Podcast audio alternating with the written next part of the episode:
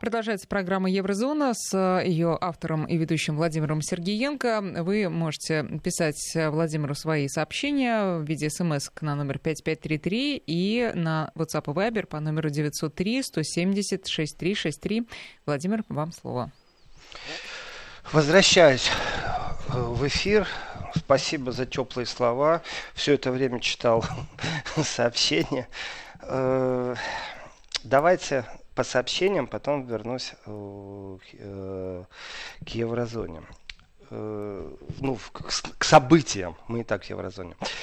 Хотелось бы понять, э, на каком основании делаются все заявления по поводу Навального, не имеющие никакого отношения ни к Евросоюзу, ни к НАТО, а также к Германии. Разве с гражданином России не должна разбираться сама страна? Ну, дальше рассуждение. Э, это нам с уважением написал Роман из Калининградской области. Я не очень согласен, Роман, знаете, с чем, что НАТО не имеет к данной ситуации никакого э, отношения. Вот я не согласен. И хочу, прежде чем перейду к ответу, хочу еще одно сообщение, почему мы все время оправдываемся, почему мы не делаем. Я вычеркиваю э, такой, ну, не вульгарный, скажем, ну такой простецкий разговор, что мы должны сделать, в смысле начхать, наплевать, и должны как Китай поступать. Э, сообщение из Тверской области. Почему я считаю, что, ну, оправдываться я, конечно, против оправданий, хотя именно манера, вот это поучительство, манерность вообще в политических разговорах со стороны Европы, она зашкаливающая. Они действительно не умеют по-другому общаться. Им нужно осознать европейцам, то есть им нужно каждый раз разжевывать, что, ребятки, простите, но в ваших поучительствах мы не нуждаемся по одной простой причине, потому что вы не знаете, какие мы вы не приезжаете, вы читаете заголовки газет, которые иногда такие проамериканские, что там яблоку негде упасть, потому что везде Америка, Америка, хотя мы говорим там о э, немецкой газете, и, потому что у них там записано в уставе, что они не имеют права вести антиамериканскую риторику в любом случае. И в этом отношении, конечно, поучительская манера, при том людей, которые действительно, они натренированные, они натасканные, еще раз приведу пример, что демонстрации вокруг Христага запрещены, потому что это защита демократии. Понимаете, как они умеют передергивать. И они серьезно все это рассказывают. Они говорят это действительно так, что вот ощущение, ну вот если не разбирать их речь, что действительно мы демократию защищаем, поэтому демонстрации э, запрещены. А на самом деле все очень просто. А, все прекрасно знали, что будет и прорыв к Рейхстагу, и вообще-то цель была канцлер Амт. И сделано было все возможное, чтобы тысячи людей не стояли под канцлерантом и не скандировали «Меркель, уходи». И сделали это профессионально. И вот только самые такие, знаете, настойчивые все-таки пошли на этот прорыв Рейстага, но об этом я рассказывал подробно в воскресенье. Найдите в архиве Еврозум на Вести ФМ и прослушайте. Так вот, э, по поводу оправдываться, да, оправдываться вообще не о чем. Но это бред какой-то, когда, например, Германия в лице канцлера, в лице министра обороны, в лице министра иностранных дел, говорит России, что Россия вообще обязана что-то сделать. При этом в немецком языке существуют разные формы глаголов, которые ну, более жестко могут говорить «ты должен», «ты обязан». И риторика дипломатическая, она скрывается зачастую вот именно за формулой этих слов. Насколько и как жестко говорят, что вот обязан-обязан, ты уже прям должен – а что Россия что-то у кого-то брала, что она должна Федеративной Республике Германии, или непосредственно вы курировали деятельность этого человека настолько сильно, что у вас по Фрейду сейчас оговорочки пошли. И в этом отношении спасибо бронированные вагоны э, с оппозиционерами для российской державы не нужны. Уже было все это в истории. И вопросов, конечно, много, но и спекуляция. Но если вот исходить из фактов, то все очень просто. Поучительский тон мы отбрасываем, никто ни перед кем не оправдывается. Но мне кажется, что э, зачастую вот честное слово, что российская выдержка, спокойствие, что вот у меня не хватает такой выдержки. Мне тут же хочется, после того, как вызвали посла Российской Федерации в Германии и сказали ему, мол, давайте мы тут смотрим внимательно, вы же там людей травите химическим оружием, знаете, э, вопрос простой. Э, у вас волосы, у вас пробы крови, у вас э, как-то кожу смогли соскребсти и э, там нашли новичок, вы фактуру дайте, это раз. Второе, если вы знаете, что на территории Российской Федерации э, идет следствие, потому что это произошло на территории Российской Федерации, э, Навальный гражданин Российской Федерации, то это логично, что немецкая прокуратура к этому не имеет никакого отношения. Но если вдруг в руках э, немецких экспертов что-то оказалось, то они могли бы коллегам в России предоставить данные, на основании которых можно некоторые вещи в оперативном смысле слова не просто как-то усилить, улучшить, но дать шанс на то, что будет установлено. Например, время преступления. Уголовный кодекс начинается с таких понятий, как место преступления, время преступления. Так вот, в случае с Навальным, если у вас есть доказательства, что это применено боевое химическое средство, то вы можете передать свои данные тем, кто в России этим занимается, для того, чтобы было установлено время и место. А это очень важно, потому что если установлено место и время, то тогда сужается круг подозреваемых. Потому что вот я как простой человек говорю, а я не знаю, мне за трое суток, значит, отсматривать, с кем Навальный э, контачил, с кем общался, э, где там враги его бегали, где там не враги его бегали. Может, там э, спецназ американский бегал, может, там немецкий спецназ бегал, ангел, который не имеет отношения к немецким структурам, а такие, знаете, наемнички, которые выполняют определенные поручения, потому что, ну, мало ли кто какие игры ведет там э, в закулисье спецслужб. Понятия не имею. Поэтому давайте сужать место преступления и время преступления для того, чтобы выяснить, кто был рядом.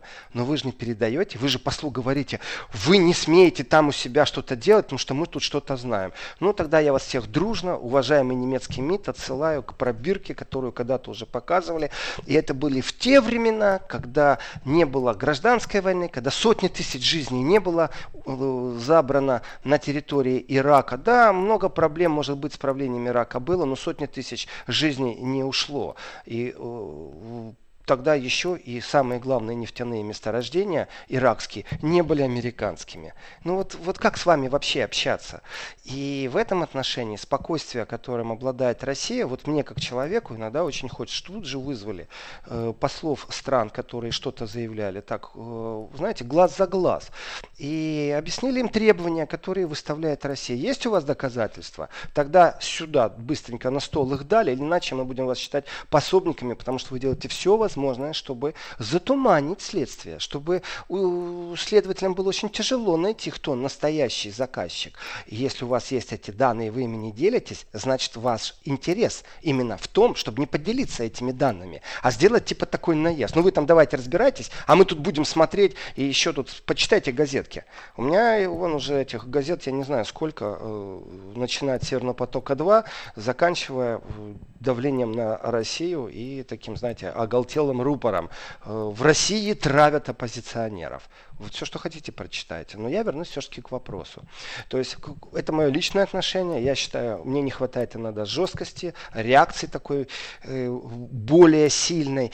Но э, я думаю, что э, те геополитические игры, те геополитические договоренности, которые есть и которые нарушаются, между прочим, тоже зачастую, то это мы об этом, как правило, узнаем там через пару лет. Если вообще узнаем, если это не получает код э, секретности. Например, события, которые были с Хельмутом Колем, там уже суды идут по поводу его наследия, по поводу его дневников. Вроде как семья не может разобраться, кому это принадлежит. А там же очень много интересного. Потому что я жду, не дождусь, когда будет открыт архив о том, как они смогли перевербовать э, или не перевербовать, что у них там получилось с отношениями э, последнего и первого президента Советского Союза.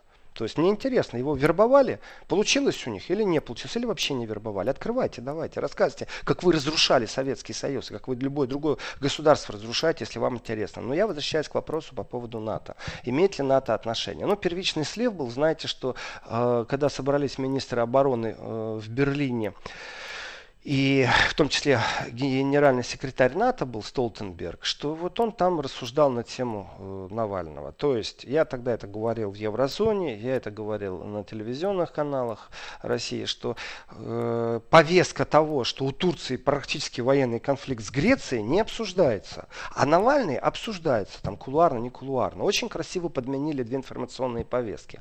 Но все-таки имеет НАТО отношение или не имеет НАТО отношения? Мое глубокое убеждение, что НАТО сейчас как раз очень даже имеет отношение ко всему. Почему? Потому что когда э, в Солсбери были выдвинуты обвинения, что применено боевое отравляющее вещество, именно боевое, химическое оружие запрещено, то получалось как? Англичане начали тогда э, не просто репу чесать, а они, знаете, консультировались достаточно на сильном уровне. И там момент был такой в какой-то, что, э, ну, вплоть до того, что нужно ожидать, что сейчас начнут блокировать российские корабли где-нибудь в нейтральных водах, будут подъезжать их, досматривать э, на предмет э, каких-то отравляющих веществ. То есть истерия была достаточно сильная. И Великобритания рассуждала на тему параграфа 5, это если кто-то напал э, на страну, то э, подключаются ли все остальные э, защищать эту страну. Именно для этого создано НАТО.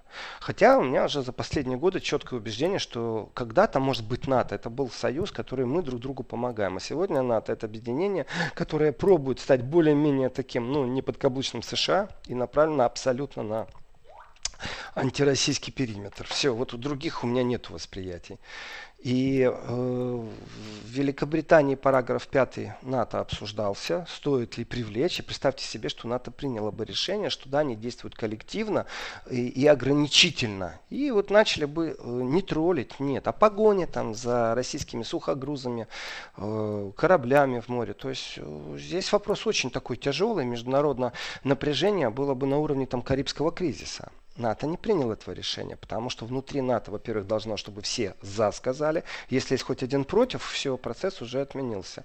И э, не получилось раскачать лодку с НАТО. Но давайте теперь посмотрим еще один момент, когда Турция обратилась тоже к НАТО. И там сразу скептики нашлись по поводу Турции, по поводу Ливии и Сирии, что нет, ну какая Турция, никто не будет помогать по параграфу пятому, если Турция себя втягивает в какие-то пограничные войны или расширяет свое влияние на Ближнем Востоке. Но это тоже был призыв к параграфу пятому. А теперь давайте посмотрим на сегодняшнюю ситуацию. Э, полностью ее зеркалим. В Солсбери Сирия. Э, великобританцы думали, что оружие массового поражения, химическое, запрещенное, военное, э, применено на их территории. Поэтому они к параграфу пятому. А теперь у меня вопрос простой. А если все то же самое на территории России, тогда получается превентивно, на опережение обвинения звучат в Россию. Почему? А ведь с точки зрения следователей, с точки зрения правды и истины, Э, кроме там ближайшего окружения Навального и э, очень такой грамотной риторики со стороны Запада, факты дайте, пожалуйста, потому что если фактов нет, то нормальный следователь должен рассматривать и иностранное вмешательство, потому что глава разведслужбы, координатор во времена Коля, э, работающий, координирующий БНД, Бундеснахрихтендинст, он четко сказал, что новичок тогда они получили от э, российского, советского ученого в 90-х, и они его передали Швеции. И дальше он говорит о том, что в принципе новичок-то может быть и у других э, государств. Координатора разведки эпохи Хельмута Коля зовут Берн, Бернт Шмидт Бауэр, и он непосредственно, это цитата, это было, это было проанализировано в то время в Швеции. Результатами мы поделились с другими спецслужбами. Поэтому новичок могут изготовить не только русские. Э, ну, вы знаете, это немец говорит. Член, кстати, э, Меркелевской партии ХДС. И еще одно заявление, это экс-глава британской разведки GCHQ Ку, сэр Дэвид Омант. Он тоже считает, что слишком рано объяснять, кто несет ответственность. У Навального, несомненно, много врагов за пределами и внутри Кремля. Ну, э, все, что Навальный делал в прошлом времени, э, никому вреда не принесло, в любом случае. А вот с точки зрения настоящего времени, с точки зрения следователя, если я следователь, у меня есть информация, что новичок вот координатор э, службы внешней разведки Германии говорит, может быть в других странах, то, конечно же, я как следователь должен рассматривать эту версию. Если я ее рассматриваю, то представим себе, что она э, действительно становится приоритетной и становится известно, что какая-то другая страна, и, например, эта страна является членом НАТО, произвела тот новичок, которым отравили гражданина России на территории России. Это значит, что на территории России применили боевое оружие, химическое э, массового поражения, э, наплевать хотели они на все конвенции, то тогда вопрос, какие механизмы включаются в России в момент, когда в России станет известно о том, что э, извне была проведена террористическая атака с помощью боевого отравляющего вещества. Я, знаете, почитал военную доктрину России э, и понимаю, почему НАТО должны консультироваться. Да очень просто. Потому что Россия действительно может ответить, имеет право на ответ, если кто-то пробует на территории России применять э, оружие массового поражения.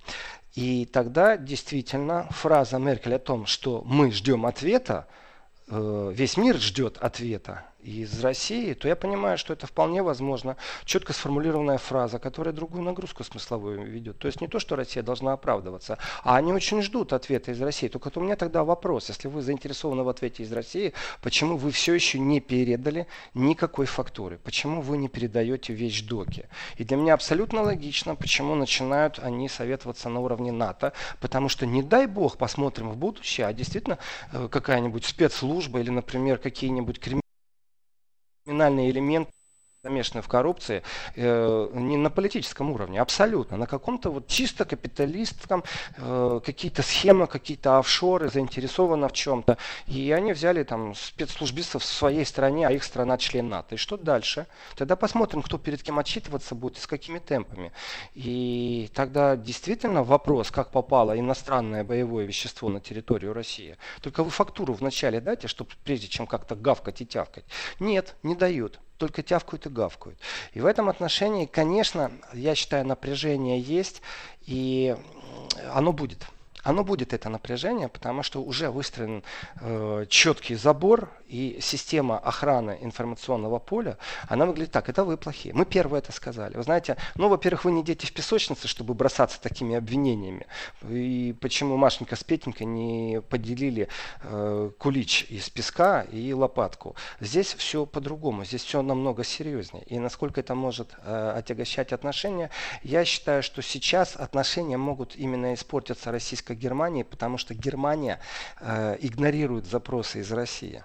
То есть не Россия, как германские отношения, которые посвящено было сейчас огромное количество времени эфирного, газетного, э, интернетного, что вот мы не простые, но тем не менее мы всегда находим общий язык. Да, непростые отношения у Германии с Россией, а теперь посмотрим на непростые отношения России и Германии. Конечно, санкции против Мерседеса, Volkswagen и Сименса применять никто не будет, это экономика. Но с точки зрения политики, если существуют лица, которые стоят за тем, что Германия не способствует расследованию э, против Навального, то тогда, вы знаете, да, это может отягочить. Э, отношения российско-Германии. Я думаю, это нужно довести до посла Германии в России. Да, я в этом отношении консервативен, я в этом отношении намного жесток. Ну, я и не работаю в МИДе, это мое личное мнение. Мы посмотрим, как события будет, будут развиваться, потому что очень долго говорить, э, у нас есть доказательства, в то же время никто не знает, где действительно находится Навальный, э, они не предоставляют доказательств, я тоже, знаете, так с одной стороны с иронией говорю, а с другой стороны абсолютно не с иронией, э, потому что получается как? Э, при политическом содействии непосредственно Владимир Путин, Меркель, президент Финляндии, там задействовано огромное количество людей, политиков. Э, было принято волевое решение, по которому нету политических каких-то претензий друг к другу, но человеку, который попал, давайте рассматривать по-другому все, попал в тяжелую ситуацию здоровьем, и было принято решение, что вот здесь могут оказать более лучшую помощь. Ну, по какой-то причине, не, не беру говорить по какой, я откидываю политическую вещь. Но он гражданин России все-таки. И вот его привозят в Германию, устраивают шоу, охрана, мотоциклы с э, синими маяками. Все замечательно, но это гражданин России. И принято это было решение именно потому, что ему физически плохо, у него со здоровьем проблема. И тут бах, и его нет. Не, ребят, вы его что, похитили или что? Это вам не Турция, это вам не посольство одной из арабских стран, где можно человека разрубить и в колодец, и потом кусками вывозить. Нет, э, давайте отчитывайтесь, где гражданин России. Вы скрываете это? Вы что, не можете его охранять? Вы так действительно переживаете за него? То есть то мотоцикл с синими маяками, почетный караул, э, то шоу, а тут вдруг урна тебе. Э, даже не говорят, где он. В этом отношении вопросов больше, чем ответа.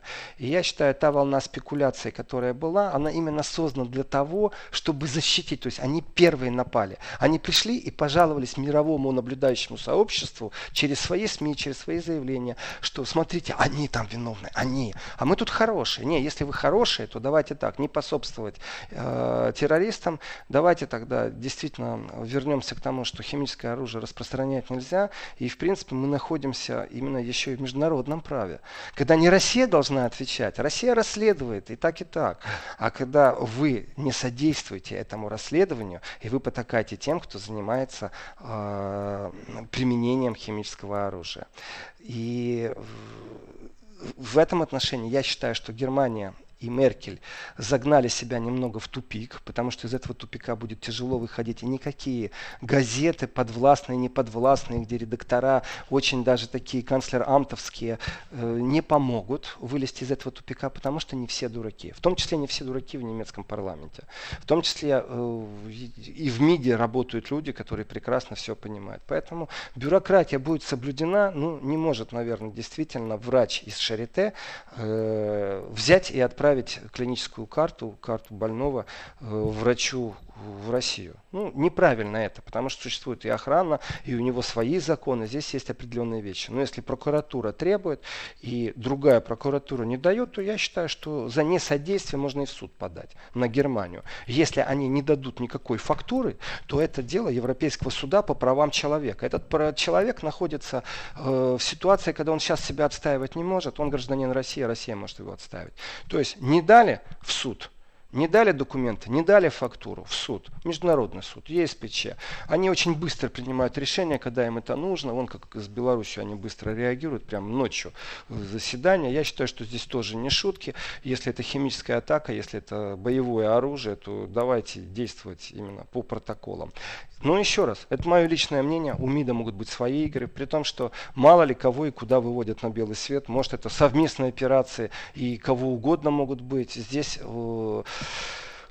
все теории будут хороши, пока мы не узнаем правду.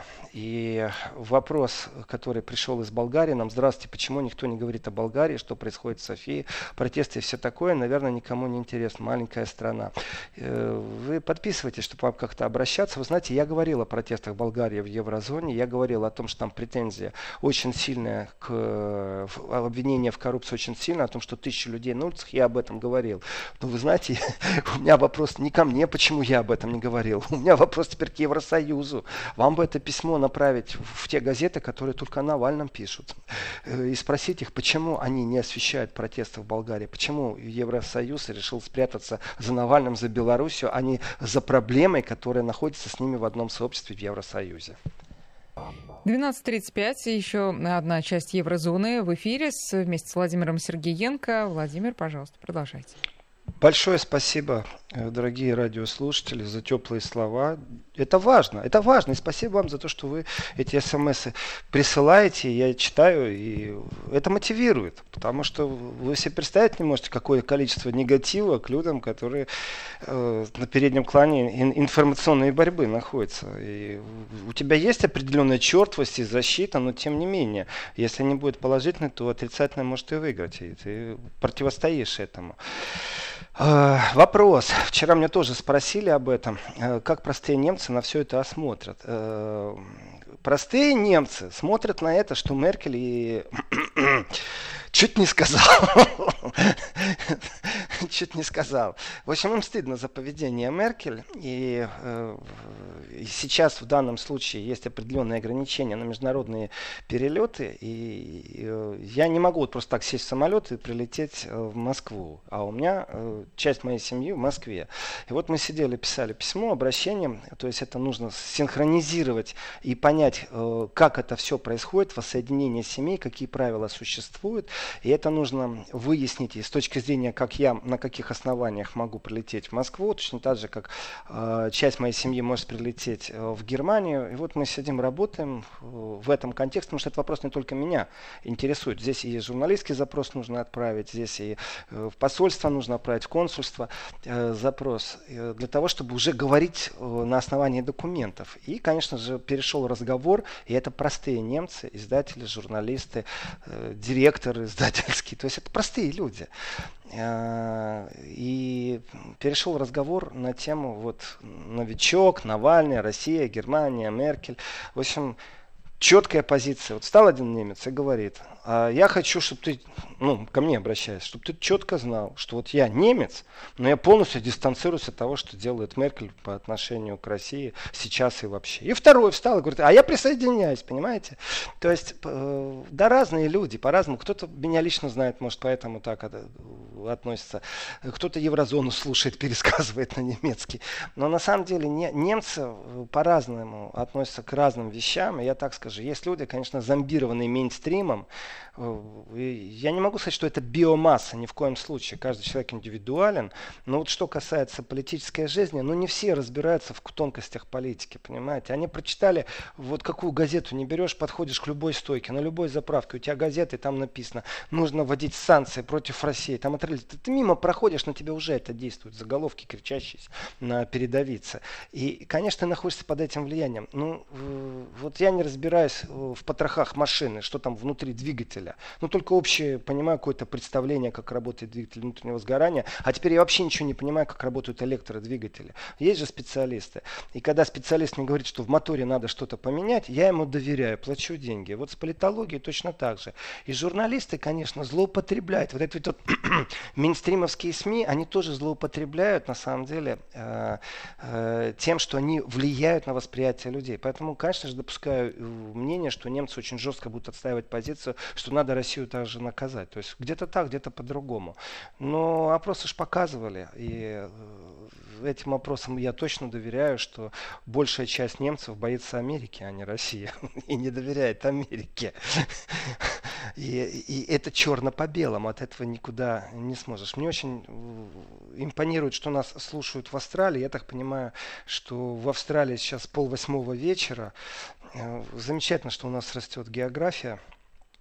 И, потому что как-то привык и к тому, что из Украины слушают, из Германии.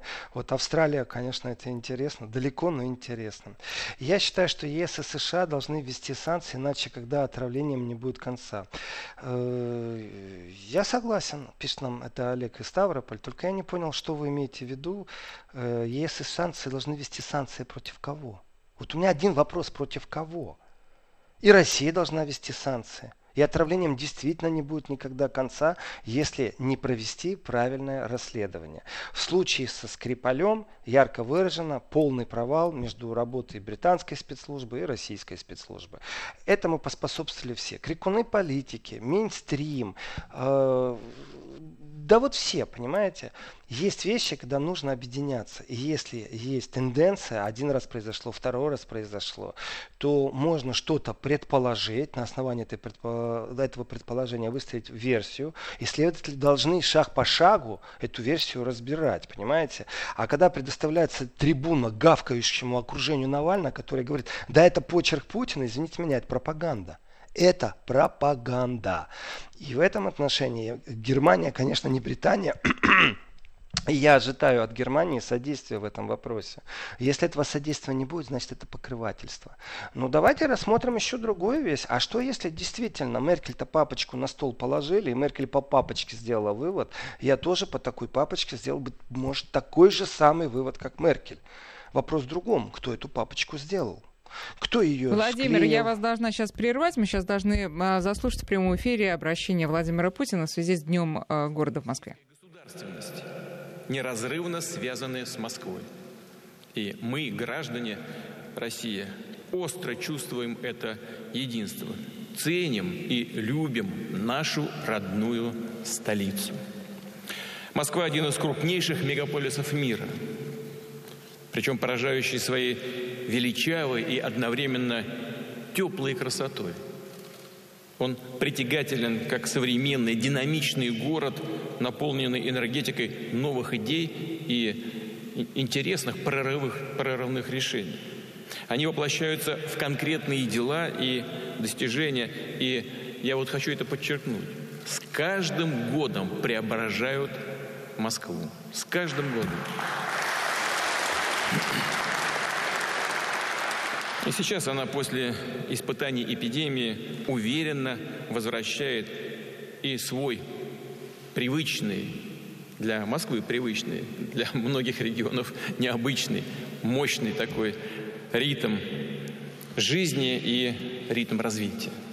Заработали все предприятия. Кстати, хочу отметить, ни на один день не прекращалось строительство метро. Возводятся дома и дороги. Все более масштабно разворачивается программа реновации, которой, которой, я знаю, по-разному люди относились, и с некоторым недоверием иногда, но работа идет, и я уверен, подавляющее большинство тех, кто принимает в этом участие, довольны результатом. Новоселы выезжают в современные квартиры. На докризисные обороты постепенно выходит малый и средний бизнес. Да, здесь еще есть вопросы, есть проблемы э, и в сфере услуг тоже, но все постепенно возвращается в нормальный ритм работы. У школьников и студентов начались занятия. Москвичи своим трудом, знаниями, талантом, напористостью, я бы сказал, уже не раз доказали, что способны решать самые сложные задачи. Так было и в период, сложный период эпидемии. Наша столица первая в стране, все это мы хорошо знаем, столкнулась с этой опасной и тогда еще абсолютно неизвестной угрозой. И здесь вместе с федеральными органами власти на, за крайне короткий срок было организовано все необходимое для профилактики и лечения больных – для обеспечения жизнеспособности города и, что самое главное, безопасности людей, москвичей. Все службы. Ну, понятно, что в такой огромной работе не могло быть без каких-то там мелочей, но, но я с уверенностью могу сказать, потому что самым внимательным образом не только следил, но принимал участие в работе городских властей. Все службы действовали грамотно, быстро, слаженно и в целом эффективно.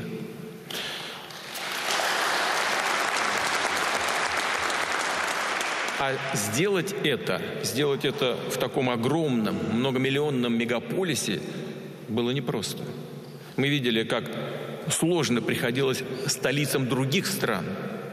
Но Москва, Москва смогла. Москвичи проявили, да, люди, конечно, по-разному относились ко всем этим ограничениям. Но мы все это хорошо знаем, видели. Но в целом, в целом москвичи проявили высокую сознательность и сплоченность, дисциплину. И этот опыт, этот пример был крайне важен и в высшей степени востребован во всей стране. Наша столица, оказавшись в эпицентре эпидемии, не только достойно прошла через этот трудный, ответственный период, но и многое сделала для поддержки других регионов страны. Мэр города возглавил рабочую группу Государственного совета и проделал там большую работу. Сергей Семенович, спасибо вам большое. Это э, очевидно. Это я видел, как вы плотно работали. И с регионами, и с правительством вписались в работу правительства Российской Федерации что было очень важно. Нужно для, и нужно было для обмена знаниями о вирусе и практической борьбы с ним. Московские врачи, об этом хочу, конечно, сказать отдельно. Московские врачи провели э, в режиме онлайн множество обучающих семинаров. Десятки раз сами лично выезжали в регионы. Столица передала медицинское оборудование, лекарства, как и во все времена. Москва была вместе с Россией, Россия с Москвой.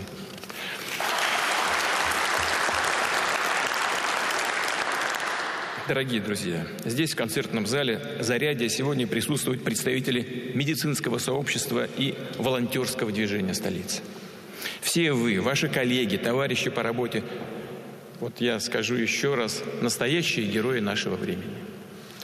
Оно требовало предельной самоотдачи это время, готовности ежедневно рисковать и своим здоровьем, и подчас своей жизнью даже, ради спасения других – сердечной щедрости и милосердия ради помощи тем, кто нуждался в заботе и поддержке. Все это требовалось в практической ежедневной работе. В Москве боролись с эпидемией более 60 тысяч врачей, медицинских сестер, младшего медицинского персонала, сотрудников и водителей скорой помощи. Все работали самоотверженно на тяжелейшем, здесь нужно прямо сказать, медицинском фронте. Так и было, когда речь идет о жизни и здоровье, а как же иначе? И, по сути, вы все стали главными в этом сложном, наполненном высшим смыслом сражении за жизнь. Огромное уважение москвичей заслужили и волонтеры. В период самоизоляции в это движение включились более 22 тысяч людей разных возрастов, профессий и социального статуса. Среди тех, кто доставлял продукты и лекарства пожилым людям, можно было встретить и достаточно известных людей, актеров, музыкантов. Никто не брезговал этой работе. Наоборот, вот что меня радовало, вы знаете, и было приятно смотреть, гордились этим. И, и по праву. Всех волонтеров объединило стремление быть полезными, внести свой вклад в борьбу с эпидемией. Я благодарю вас за смелость и солидарность, за ваши чуткие, добрые сердца. Еще раз поздравляю вас с праздником. Желаю вам здоровья и только всего самого-самого доброго. С Днем Москвы, столицы нашей Родины, столицы нашей любимой России. Благодарю вас. Хорошего вам дня. Всего доброго. Это было обращение Владимира Путина по случаю празднования Дня города в Москве. Президент э, выступил в концертном зале «Зарядье». Перед собравшимися в зале было много известных людей, в том числе доктор, э, доктор Леонид Рошаль, музыкант э, Денис Мацуев, ну и а, другие а, гости. Ну и мы тем временем возвращаемся в программу «Еврозона». Владимир Сергеенко по-прежнему на связи. И, Владимир, пожалуйста, продолжайте. О чем не успеем поговорить сегодня, поговорим в Еврозоне завтра. Но я присоединяюсь к поздравлениям города Москвы. Москва действительно преобразилась. И, э, я знаю иностранцев, и ни одного, и не двух, и даже не десять, кто сказал, что они полюбили Москву и что относились к ней совсем по-другому раньше. Это правда. Я тоже к Москве отношусь по-другому. Так что с праздником Москву, с днем рождения, наверное, это. И возвращаемся к еврозоне. Знаете, э, читаю сообщения параллельно. И э, есть определенная тенденция в этих сообщениях. Вы знаете, вот есть понятие «за державу обидно». И э, вот варианты, когда как-то нужно продемонстрировать свою силу или еще как-то, знаете, Россия достаточно сильна, чтобы не э, реагировать на каждое тявканье, на каждого политика, еще на кого-то, на газеты мейнстримовские. Пусть они лают, караван все равно идет. Но есть другие вещи, на которые необходимо просто реагировать. Это э, экономика, например. И в этом отношении вы посмотрите, вот с точки зрения логики, по логике, то э, давным-давно э, правительственный аппарат Германии уже должен был бы сдаться. Но экономика заставляет их мыслить рационально. И в этом отношении, э, вот опять же, как тенденция, существует определенный механизм, когда выставляют на передний план э, тех, кто экономически ну, не так силен, ну, например, страны Балтии. Э, но зато как начинают их подсвечивать, когда они что-то начинают делать. И вот вопросы по Беларуси я смотрю. И времени осталось не так много сегодня. Э, но если коротко, то скажу так. Э, по Беларуси. Мое личное мнение спрашивают по поводу перехваченного разговора между Польшей и Германией, который предоставил президент Беларуси. Знаете, я вам так скажу. Мне понравилось, как отреагировала Германия на это дело. Э, потому что вывели практически, можно так сказать, наши коллеги э, комментарий э, пранкеров. Ну, мол, причастны они или не причастны. Знаете, вот моя реакция, она скептическая. Я понимаю, что некоторые вещи 20 раз нужно отмерить, прежде чем один раз отрезать. И мне информации слишком мало, чтобы я мог сделать какие-то выводы. Если говорит человек А и человек Б, вы знаете, мало ли о чем я говорю. Если вы со стороны услышите мой разговор, вы можете даже не понять, что, например, это полуанекдот.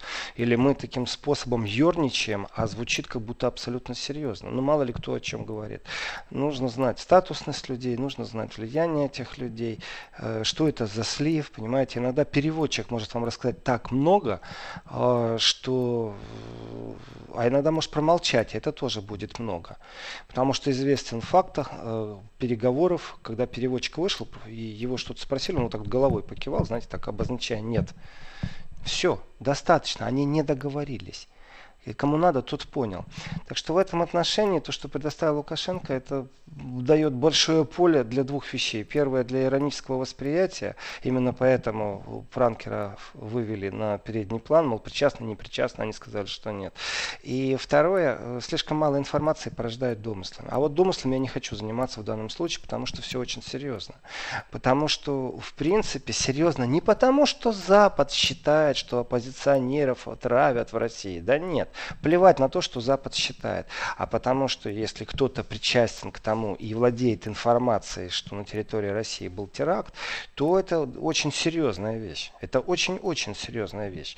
И вы знаете, в терроризме, э, какой бы он ни был, с каким бы лицом он ни был, это может быть фашистский террорист, как Брейвик, это может быть радикально-мусульманский э, терроризм, э, который в Германии последний раз был две недели назад, очередной раз.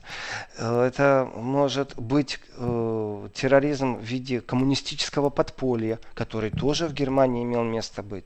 Э, нацистское подполье, которое убивало людей, это тоже терроризм. Так вот, терроризм не имеет ни границ, ни лица, ни религии, ни философии. Это преступление.